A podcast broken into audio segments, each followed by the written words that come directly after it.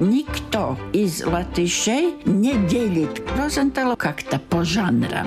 Обычно говоря о Райнисе, всегда начинаем со слова «мило». Александр Лейманс говорил, куда ты вообще суешь голову в петлю, там все негативные персонажи. Первые постановки были такие, которые многие даже не понимали, что за история, но интересно. И вариации на тему Ева с яблоком и змеем – это тоже Культурный код.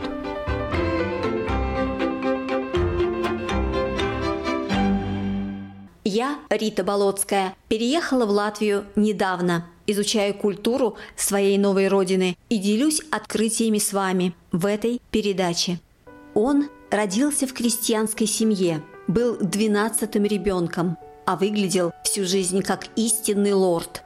Он воевал в Первую мировую, был стрелком, причем командиром батальона, но никогда не рисовал войну. Прославился как мастер женского портрета, однако есть важный нюанс.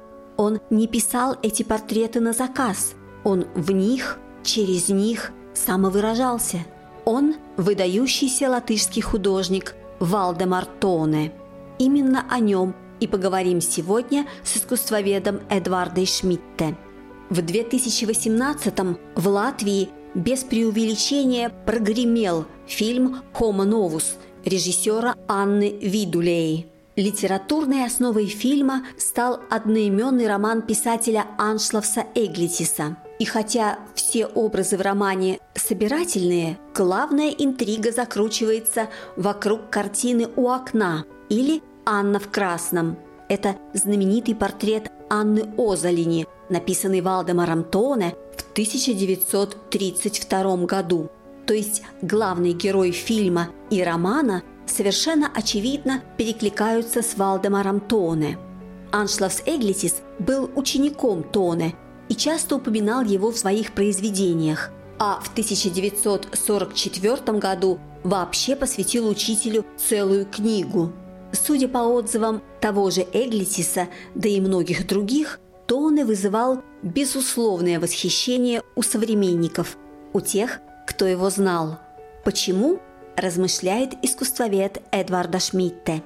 В первую очередь, это, конечно, очень талантливый, очень трудоспособный художник, который сумел в своем творчестве, с одной стороны, воплотить и старое наследие, возрождение Леонардо и прочее. С другой стороны, мы знаем, что там около 20 -го года, как он увлекался и кубизмом, и всеми этими модернами и как он сумел не остаться копировщиком старых классиков, не залезть в какие-то супермодерновые дебри, как он на всем этом дальше движет свое очень личное искусство – я думаю, что это, ну, в первую очередь, чисто визуально, это был, как сказать, ну, крестьянский сын в таком смысле, высокого роста хорошего лица, хорошей фигуры. Кто-то о нем писал, что он, будучи крестьянским сыном, нес себя так, что мы могли поверить, что это английский лорд. Мы бы не удивились, если бы он носил шелковое белье даже. Притом очень музыкальный, играл на скрипке. Что еще? Умел разговаривать с людьми, уважал людей. У него круг друзей не был слишком широким, но даже люди, с которыми он встречался на уровне более дальней дружбы или знакомства, это отношение к человеку, интерес к человеку и, очевидно, харизма немыслимая. А ближайший друг, наверное, был все-таки Конрад Убанс. Да, ну с Убаном они... они очень давно знакомы были. Ведь вместе их тогда Гросвалдс написал на этом известном портрете 15 -го года, где они втроем. Mm, и притом они, притом их пути идут так близко. И встретились они в этой рижской школе. У них обоих преподаватели. И Пурвитис, и Тилбергс, и Розенталс немножко. Потом Пенза. Потом из Пензы в Стрелки. Притом Туне он единственный из этих художников, ну, конечно, Гросвалд, он уже отслужил все, но Туна единственный, который имел звание, я сейчас боюсь соврать, командир какого-то запасного полка. Остальные там Я все тоже так отметила, просто. что у него командная офицерская Да. должность была. Притом у Туны нет ни одной картины про войну. Ни одной. Да, у него есть портрет писателя, аккуратора в этой форме Стрелкова, но это все. И потом опять это, что для этого поколения все общее, мы можем только удивиться, как за время войны, за время этих стрелковых приключений, скажем так, как они в первую очередь укрепились в сознании своей национальной принадлежности. Во-вторых, как они прошли с этим осознанием своей миссии в военное время, что они, ну извините, за свой народ, что никто из них, они не потеряли себя на этой войне. Мы знаем очень много случаев, когда люди, ну там или кто спился, или что, они все себя сохранили как личности, как художники, и после войны с каким энтузиазмом они смогли работать дальше. Культурный код. Про этот путь практически всех молодых латышских художников начала XX века мы говорили уже не раз. Учеба в Рижском художественном училище, потом эвакуация в Пензу в 1915 в связи с Первой мировой, учеба в Пензенском художественном училище, затем призыв на войну, служба в латышских стрелковых подразделениях. Там каждый месяц имел огромное значение. Те, кто родились раньше, отслужили по полной, попали в жестокие бои, как, например, Гросвалдс. Другие прибыли на фронт уже под конец военных действий, в более спокойную пору.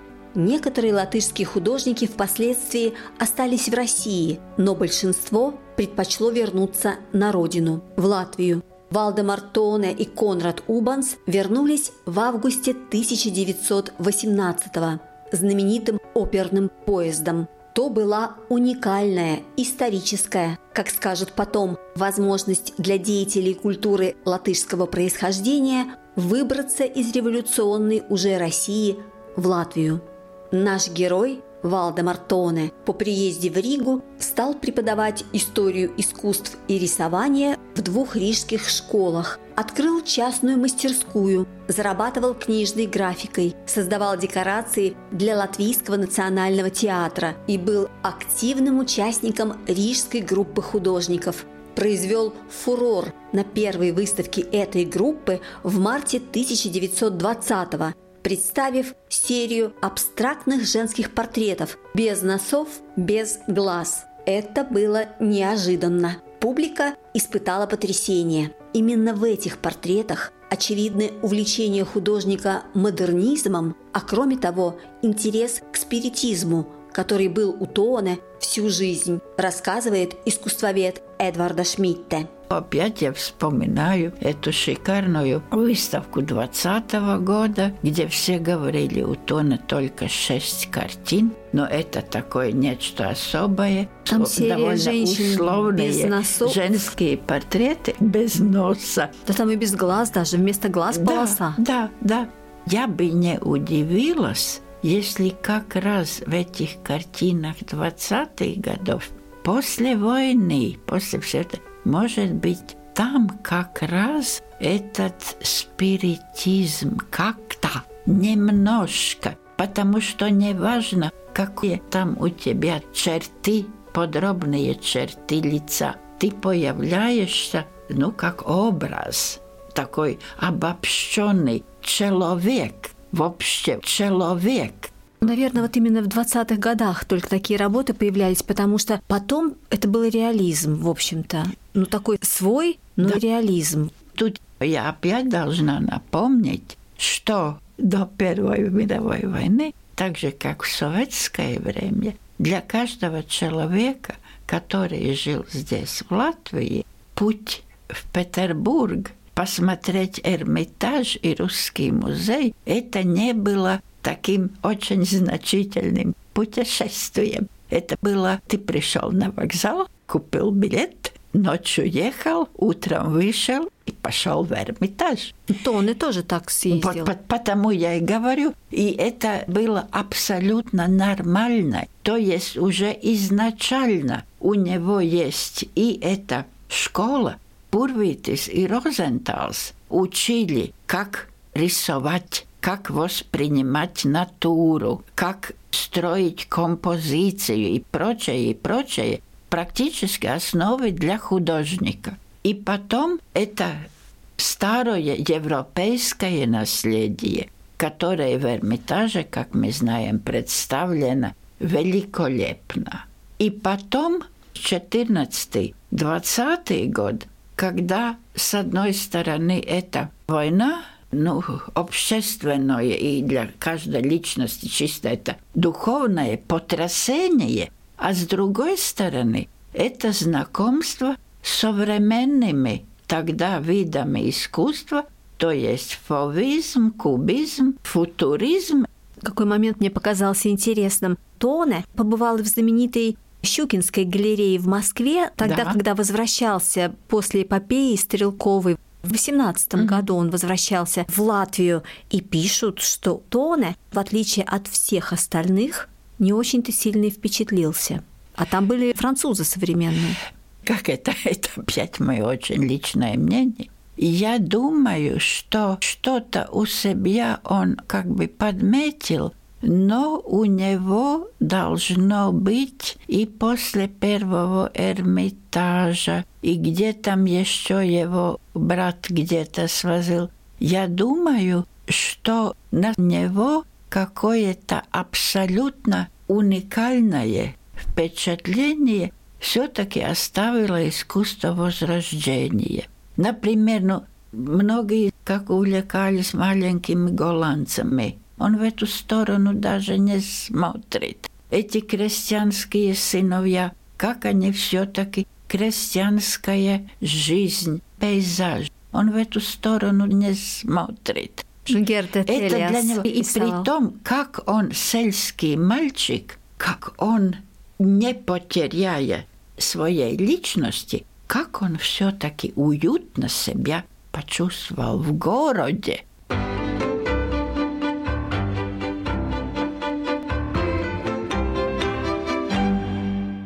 Тоне по своей сути дихотомичен.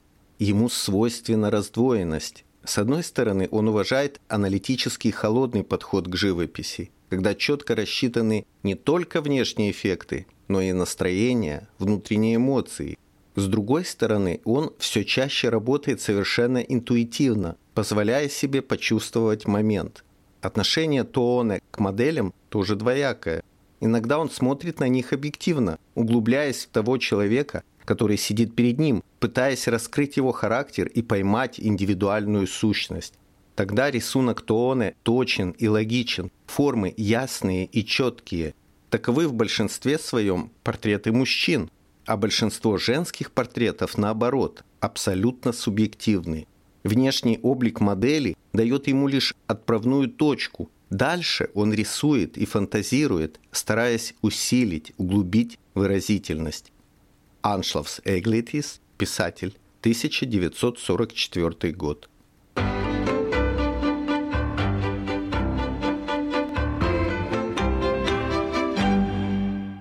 1925 году Вильгельм Пурвитис приглашает Валдемара Тоне вместе с Конрадом Убансом и Гедертом Элиасом работать преподавателями в Латвийской художественной академии. Все трое с радостью соглашаются – это была престижная и хорошо оплачиваемая работа. По воспоминаниям современников, Тоне обладал незаурядным педагогическим талантом. Студенты его обожали. Сначала он руководил классом портретной живописи, потом классом живописи обнаженной натуры. в 1944 году, незадолго до отъезда в эмиграцию, стал профессором. Что касается обожания, такие же чувства художник вызывал и у дам. В огромном фолианте, написанном о Валдемаре Тоне искусствоведом Даци Ламбергой, опубликовано много пылких любовных писем, адресованных Тоне. Он, как говорится, разбил не одно сердце. В середине 20-х случайная, в общем-то, модель, девушка, пришедшая позировать по объявлению, родила от него дочь, которая так и осталась единственным ребенком Тоне. Назвали девочку Илгой. Художник ребенка всегда признавал, поддерживал материально. А женился он дважды. С первой супругой Валентиной Кулмане прожил недолго. Со второй Айной Асаре 15 лет. Последние 15 очень непростых лет в эмиграции. Айну принято считать одной из главных моделей Тоне – он часто рисовал ее, как и актрису Елговского театра, утонченную Илзе Тауриню, как и обаятельную, пышущую жизнью художницу по тканям Элгу Кивицку, ну и, наконец, как Анну Озалиню Дарзиню, свою студентку, художницу, чьи портреты признаны вершиной творчества Тоне. Анна в красном, Анна в желтом, Анна в розовом, просто Анна – Сейчас это классика латвийской живописи. Продолжаем разговор с искусствоведом Эдвардой Шмидте. В принципе, у него нет ни одного женского портрета чисто по заказу. Он пишет женщин, которых он или понимает, или какой-то душевный диалог создается, или ему эта женщина просто интересна как человек. И при том, как я почитала в воспоминаниях, это не то, что ты там пришел полчаса, посидел, спасибо, и художник говорит, вот я теперь сам буду работать. Это было сидение моделью часами, и не один день, и не два дня. Творчество Тоне делится как бы прям по именам женщин, которых он рисовал. Анна, Илзе, Эльга. Его женщины на лучших, самых известных портретах они смотрят вниз всегда. Почему он все время рисовал женщин с опущенными глазами? Они смотрят на художника. Ведь модель обычно сидит на подесте, и модель смотрит на художника. Еще очень интересная конструкция этих портретов уже изначально он выбирает ситуацию, женщина или даже парные портреты, они стоят спиной к окну. И это оконная крестовина, которая там видна, рама и определенное пространство, которое просматривается за окном, это мы можем только догадываться. Да, одно я понимаю, окно потому, чтобы ему не надо было дать лицо женщины в полном свете. Он как бы посмотрел на Леонардо, посмотрел на Сфумато, и у него немножко это лицо затененное, то есть это определенная неоткрытость, определенная таинственность, но это окно, это ведь всегда, что вот ты человек здесь в каком-то своем закрытом мире, а тут за тобой этот открытый большой мир, это как мы каждый это почувствуем. То ли этот человек, который изображен на картине, он все-таки связан с этим внешним миром, или он настолько самостоятельная и целостная единица, что вот он здесь, весь в себе. И при том про эту Анну, что я в свое время вычитала в старой прессе, я расскажу.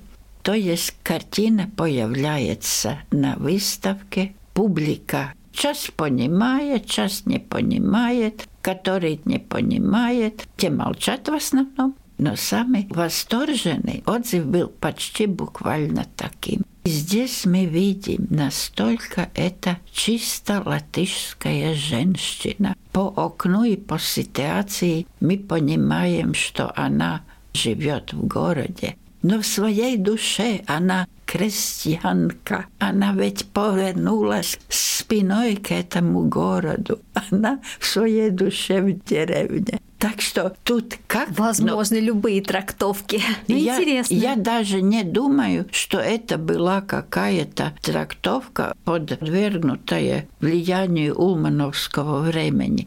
Это действительно что портреты Туны, поскольку они выполнены с очень личностным отношением художника, и каждый зритель, если он остановится у этого портрета, у него создастся свой диалог с этой картиной.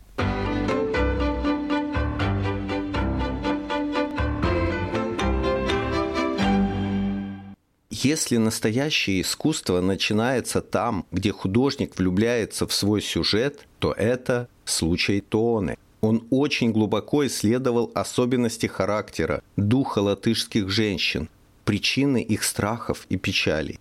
По мнению Тооны, женщины страшатся не мира вокруг, но самих себя. Именно поэтому они стараются заглянуть в себя. Отсюда же их большая одухотворенность. Эдвардс Бирза, писатель, 1932 год. Что делает Тоне выдающимся портретистом, так это его способность добавлять к бесстрастному восторгу от объектов задумчивость, человечность. В эпоху, далеко ушедшую от гуманизма, это редкий дар. Именно это придает его портретам и обнаженным натурам богатство не только формы, но содержания. Это позволяет отнести его к одной категории с Рембрандтом. Эрик Ньютон, писатель, искусствовед, 1953 год.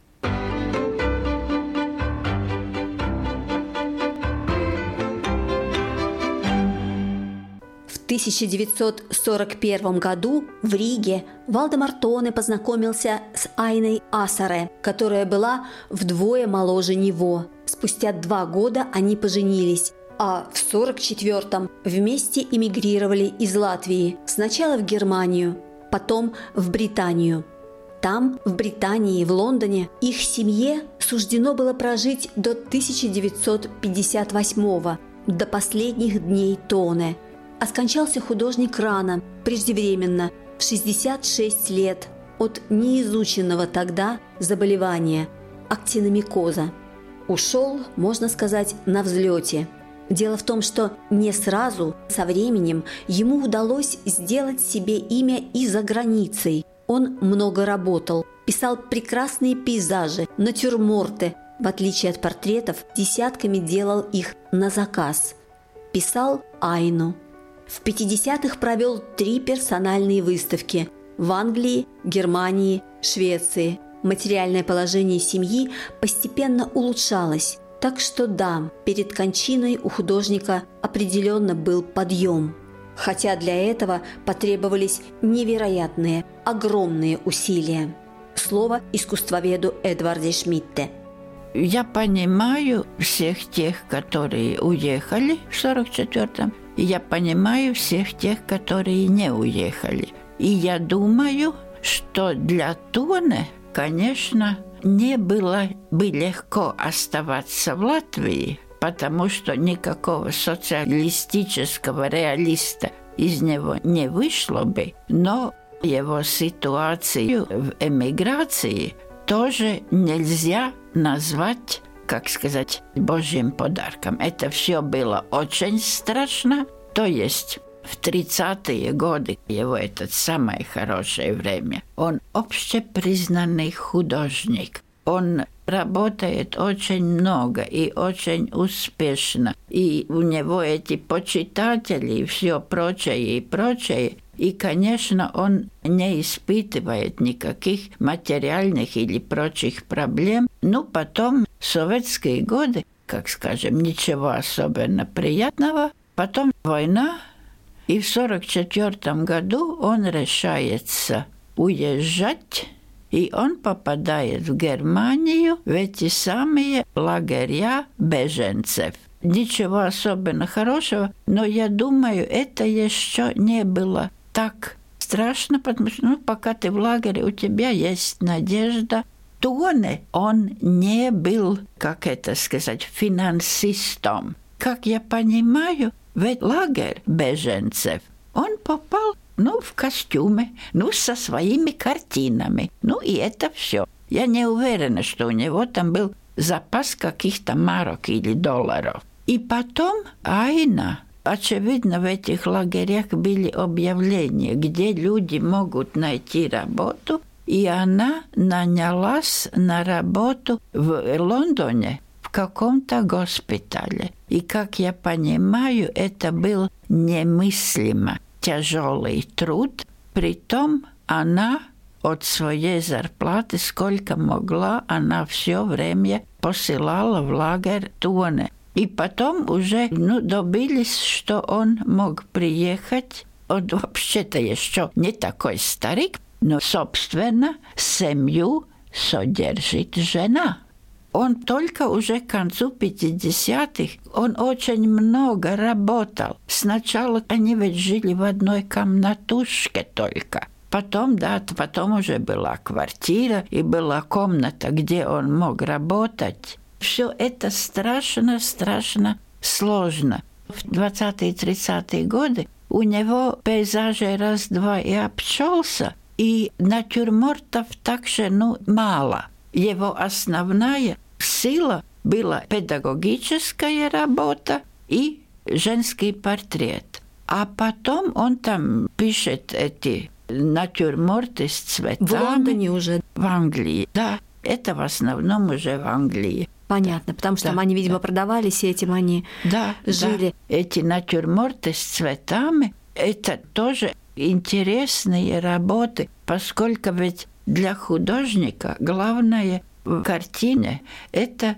составление красочных пятен. И это линии, это какое-то изображение пространства или ну там пространство больше или плоскости. Это все можно делать и в натюрморте. И мы можем представить, сколько его картин разошлось по миру и до сих пор находится в квартирах и не только латышских, но и немецких и русских семей, и в Англии. Потому что ну, эти его натюрморты – это красота для любого человека, который понимает красоту красок.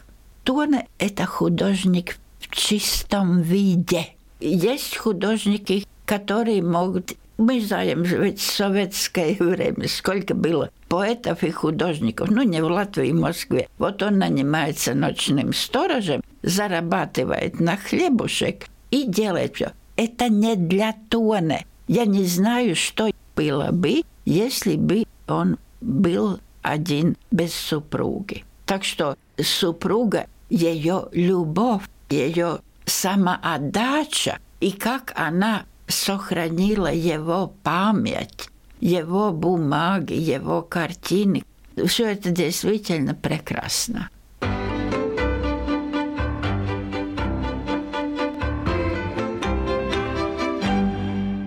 Я счастлив, что могу продолжать свою работу. Пытаюсь оставаться верным себе. Обстоятельства изменить мы, к сожалению, не можем. Единственное, что можем сделать – работать, не сдаваясь и не отступая. То, что я делаю сейчас, понадобится Латвии, сказал, выступая на открытии своей персональной выставки в Лондоне Валдемар Тоне.